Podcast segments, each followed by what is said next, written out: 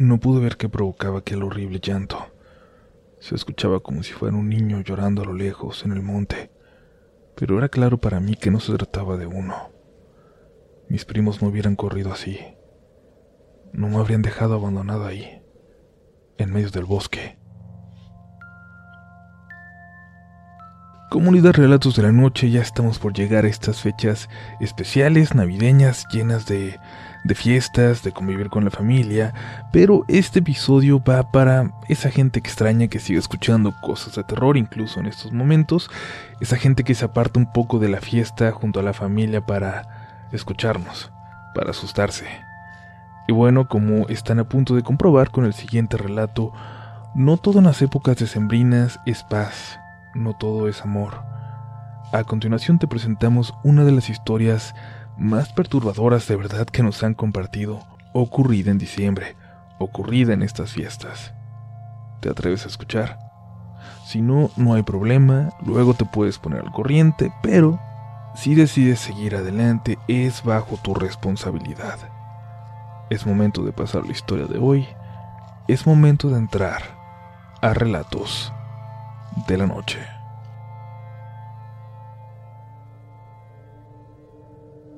Buenas noches a toda la comunidad. Ojalá que estén pasando bien estos días y con mucha salud.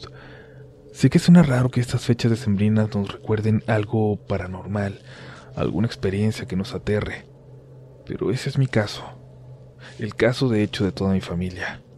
Permítanme contarles esta historia. Sucedió en Jalisco en uno de tantos pueblos encallados en ese paisaje tan hermoso que rodea este estado. Aunque yo nací y siempre he vivido en Guadalajara y el resto de mis primos en Puerto Vallarta, cada diciembre nos vamos para allá a visitar el ranchito de los abuelos. Hoy ya no están vivos, pero seguimos yendo a reunirnos, a recordarlos.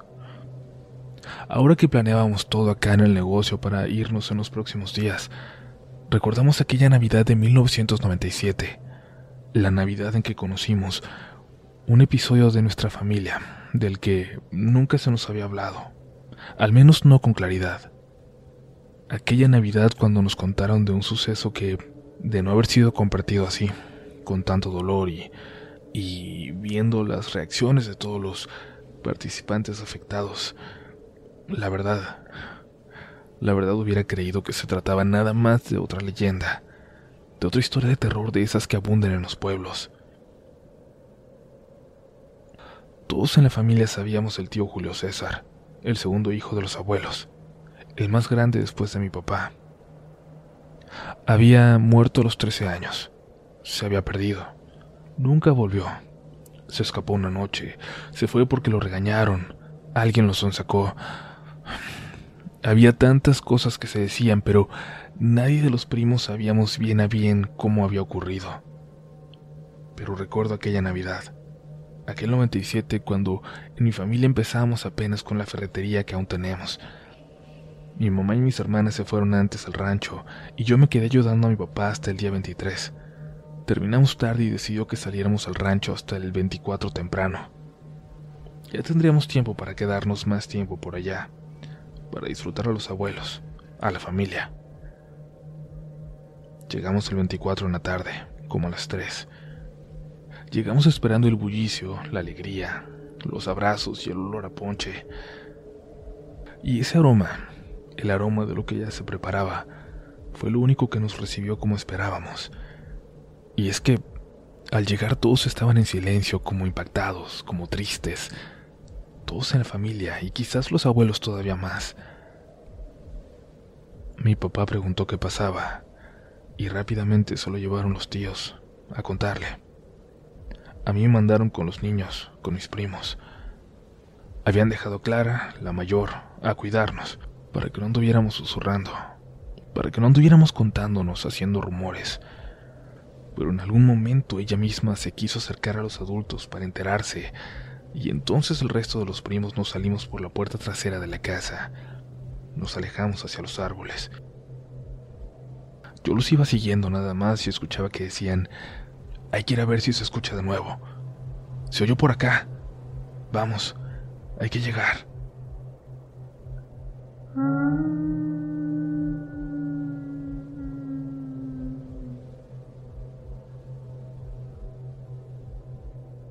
El sonido, lo que se escuchó, a mí me hizo paralizarme. A todos mis primos los hizo salir corriendo de regreso al rancho, pero yo no pude. Entre los árboles, entre lo gris de aquella tarde y lo oscuro que se tornaba, lo escuché. Era aquel sonido que íbamos buscando. Lo supe sin que tuvieran que decírmelo. No pude ver qué lo provocaba. Se escuchaba como si fuera un niño llorando a lo lejos en el monte, pero era claro para mí que no se trataba de uno. No hubieran corrido así, no me hubieran dejado. Recuerdo que pasaron unos minutos hasta que me recuperé, pero mi papá me encontró antes de que tuviera que volver solo. Me preguntó qué había escuchado. Me preguntó desesperado si era cierto. Si era cierto que... Me preguntaba yo.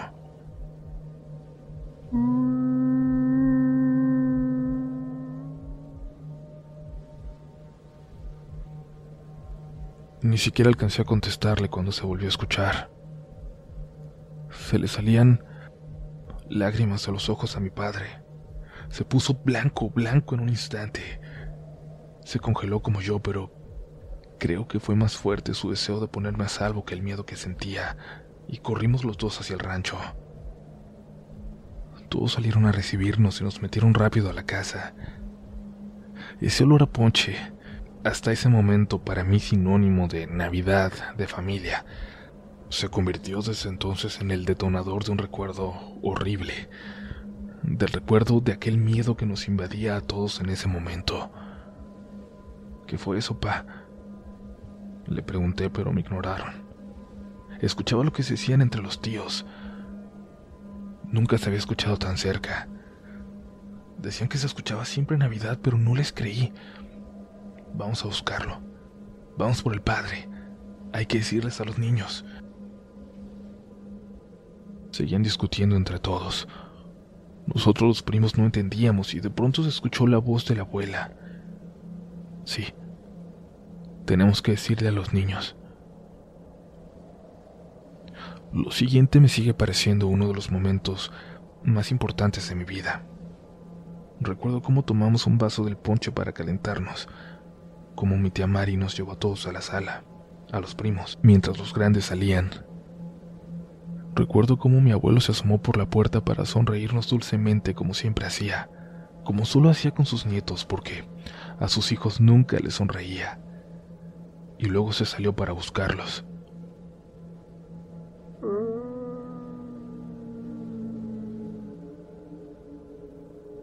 Se escucharon los perros luego de que aquel llanto volvió a retumbar en la casa. Se escuchó un escándalo afuera. Yo estaba a punto de asomarme para ver qué estaba pasando cuando la abuela apareció en la puerta con la tía Mari.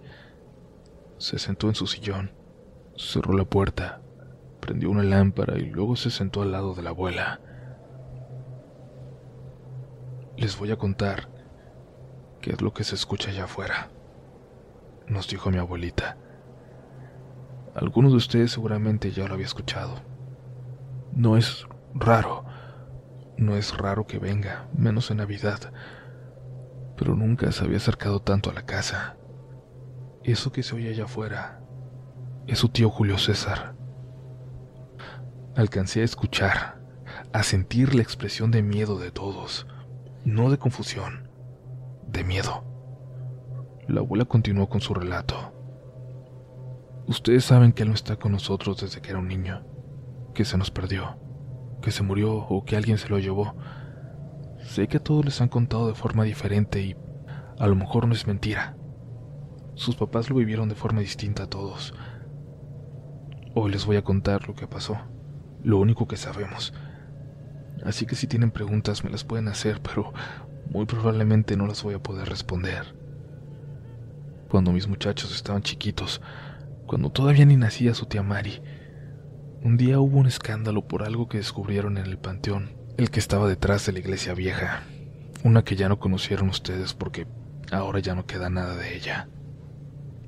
Un día hubo un escándalo en todo el pueblo. Habían descubierto algo en el panteón detrás de la iglesia vieja, una que ya no conocieron ustedes porque ahora ya no queda nada, pero que nosotros siempre vimos abandonada. Detrás de ella había un pequeño cementerio, encontraron en él una tumba abierta. La gente andaba asustada por algo que dijo el policía del pueblo. Según él, y no sé con base en qué, según él, se veía como si la tumba hubiera sido abierta desde adentro. Recuerdo que sacaron hasta el ataúd vacío y lo mandaron a Guadalajara. Eran puros cuentos, eso pensamos todos. Somos gente de pueblo, pero tampoco vamos a andar creyendo en cada leyenda que nos quieran contar. Pero eso se dijo, y hubo gente que vivió muy asustada esos días, sobre todo esas noches. El cura de aquel entonces, tan mayor que ya empezaba a mostrar hasta signos de demencia senil, se atrevió a decirle a la gente en una misa que cerraran sus casas, que atrancaran sus puertas, que no salieran en la noche, que algo andaba suelto en el pueblo, que, que algo malo nos rondaba en busca de algún inocente. Y la gente hizo caso. Coincidió que en aquellos días empezó a ver a un hombre, a un desconocido que caminaba por las calles en las noches. Nadie lo conocía. Los que lo vieron intentaron seguirlo porque no confiábamos mucho en la gente de afuera, pero nadie logró encontrar de dónde venía o dónde se metía. Pasaba caminando por el medio de la calle y de repente se perdía por entre las casas. Hubo dos niños que dijeron que lo vieron corriendo por los techos de la calle principal, pero eran niños. Pensamos que pudo haber sido solo su imaginación o las ganas de contar algo, de ser partícipes de aquella histeria colectiva solo por algo de atención. Decían que era el viejo del costal, y sí, coco con el que se asustaba a los niños de aquel entonces. Pórtate bien o te va a llevar el viejo del costal, les decían y yo creo que por eso los niños le dijeron así, por haber oído esas historias desde siempre, y por eso también nadie los tomó tan en serio. Los niños dijeron que andaba corriendo con un costal casi vacío arrastrando, y que luego se quedó parado justo sobre la casa del policía, donde había un bebé.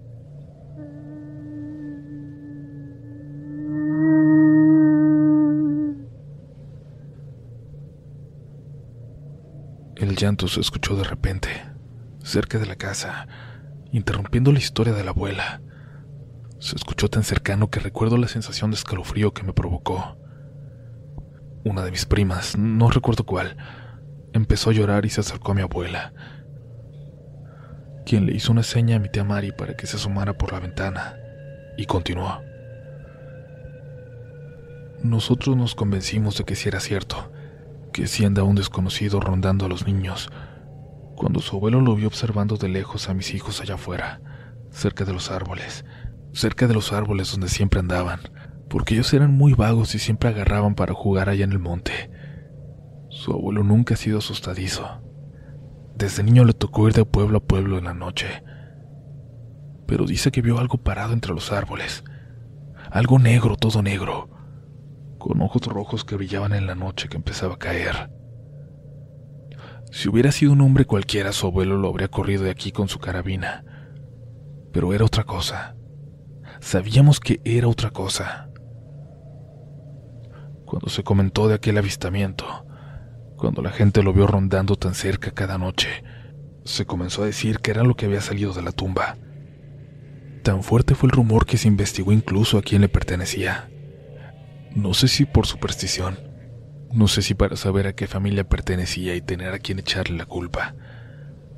Aquellas tumbas eran más viejas que el pueblo, ya no quedaba nada de ellas, y esas seis tumbas del fondo jamás habían tenido nombre. El padre investigó y nos contó que las seis tumbas eran de gente de iglesia, que habían llegado mucho tiempo antes, pero, pero no tenían registros de quién.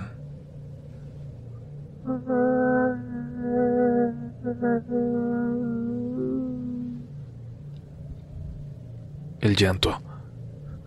Les juro que el llanto que interrumpía a la abuela es un sonido que no soporto recordar, en el que no soporto pensar. Ahí notamos todos que era insoportable y especialmente doloroso para la abuela. Podíamos ver cómo le rompía el corazón, cómo la asustaba. Queríamos saber más. Queríamos conocer la historia detrás de lo que ocurría, pero al mismo tiempo sabíamos que le lastimaba el compartirla, que ella estaba haciendo un esfuerzo por contarnos a nosotros una parte de la historia de la familia, un fragmento importante, determinante de nuestra familia. Continuó. La gente del pueblo se organizó para salir a buscarlo todas las noches. Y aquel hombre, aquella sombra en la oscuridad, aquel fantasma que recorría las calles dejó de verse. Pero de todas formas, sin importar nada, todas las noches un grupo de los hombres más recios del pueblo lo buscaba. Cuando pasaron semanas que ya no se veía en el pueblo, salían cada noche a los alrededores, a los caminos. Luego empezaron a llegar hasta los pueblos vecinos para ver si alguien más lo había visto, para ver si había niños en aquellos lugares que también hablaran del viejo del costal. Pero solo fue aquí. Ni siquiera en el poblado que estaba más metido en el monte lo conocían subieron hasta allá los hombres para preguntar, porque muchos por aquí también pensaban que podía ser un habitante de allá arriba, que eran conocidos por no estar tan bien de sus facultades, por su completa desconexión de la gente de acá abajo. Pero no. Allá decían que estaban todos, que no faltaba nadie, y que nadie bajaba. Y por acá abajo la cosa se había calmado. Las señoras volvían a salir a hacer sus cosas en la noche, la iglesia se volvió a llenar. Los chamacos andaban jugando ya noche como si nada. Esa... esa noche... Andaban sus tíos jugando cerca de la casa con los hijos de Doña Fide. Ellos vivían para el fondo de la calle en unas casitas de madera que ya no están. Y nada más me dijeron que de pronto su tío Julio César, mi niño, mientras jugaban se quedó paradito, como si algo pasara. Volteó hacia el monte y de repente empezó a correr para allá. A correr tan rápido que nadie pudo siquiera acercársele. En el monte, hablándole, vieron aquella figura. Decían que era un señor, pero nadie pudo describirlo ni dar un solo detalle, así que no sabemos. Pero todos coincidieron en que los ojos le brillaban y en cómo parecía llamar con la mano a Julio. Los más grandes y los hijos de Doña Fide corrieron hacia el monte a buscarlo. Los chiquitos vinieron a buscarme a mí y a todos los adultos que encontraron en el camino.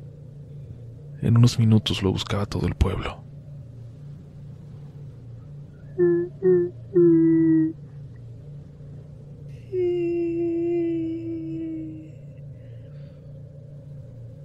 Y lo escuchábamos. Escuchábamos a Julio César llorar, como si nos hablara. Parecía que estaba cerca. Lo buscamos y lo buscamos y lo buscamos toda la noche, todo el día siguiente. Lo buscamos por días. No paramos. Nadie porque lo podíamos escuchar. La policía vino de la cabecera municipal, hasta soldados. Nos regresaron a nosotros a la casa y ellos se quedaron buscando y ya no se escuchaba el llanto. Por eso nos fuimos, por eso aceptamos. No hubiéramos podido dejar de buscarlo si, si todavía lo hubiéramos escuchado. Mi abuela tomó un momento para respirar, para secarse las lágrimas. Nos miró a todos y continuó con su historia. Luego alguien vino a buscarnos, a decirnos que teníamos que ver algo. Alguien que había pasado por aquel maldito panteón. La tumba estaba cerrada como si nunca se hubiera abierto y no se veía reciente la tierra y nadie, nadie se atrevió a abrirla de nuevo.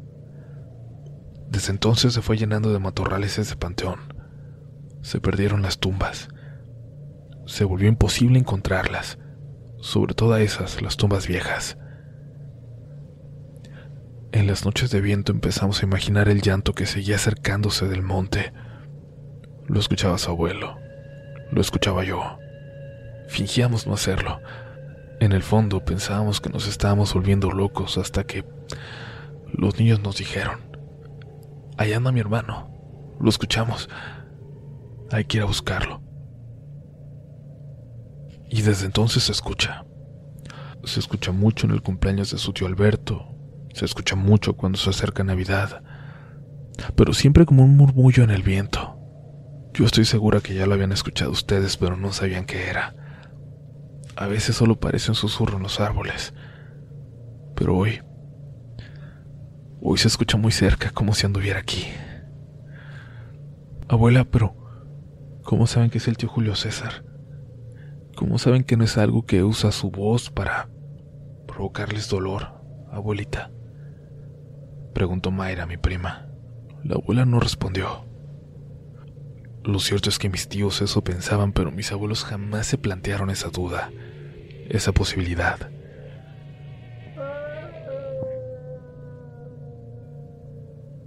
Me asomé por la ventana, intentando ver hacia los árboles, a lo lejos, identificar algo, una sombra, un movimiento, lo que fuera, pero ya era de noche. Reconocí una figura parada frente a los árboles a lo lejos. Salí para ir con él y al acercarme, escuché que hablaba con alguien. Hablaba solo, pero hablaba como si su hermano pudiera escucharlo. Le pedía perdón por no haberlo cuidado, por no haber podido evitar que se lo llevaran. No le hables, pa. A lo mejor eso que se escucha no es mi tío, le dije. El que llora. Esa cosa que anda llorando no es tu tío. Ya he visto que es, me respondió. Pero tu tío debe andar por ahí, cuidándonos.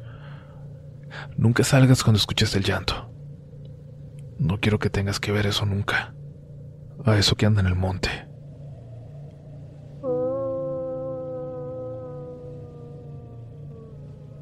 El llanto se escuchó por un rato más.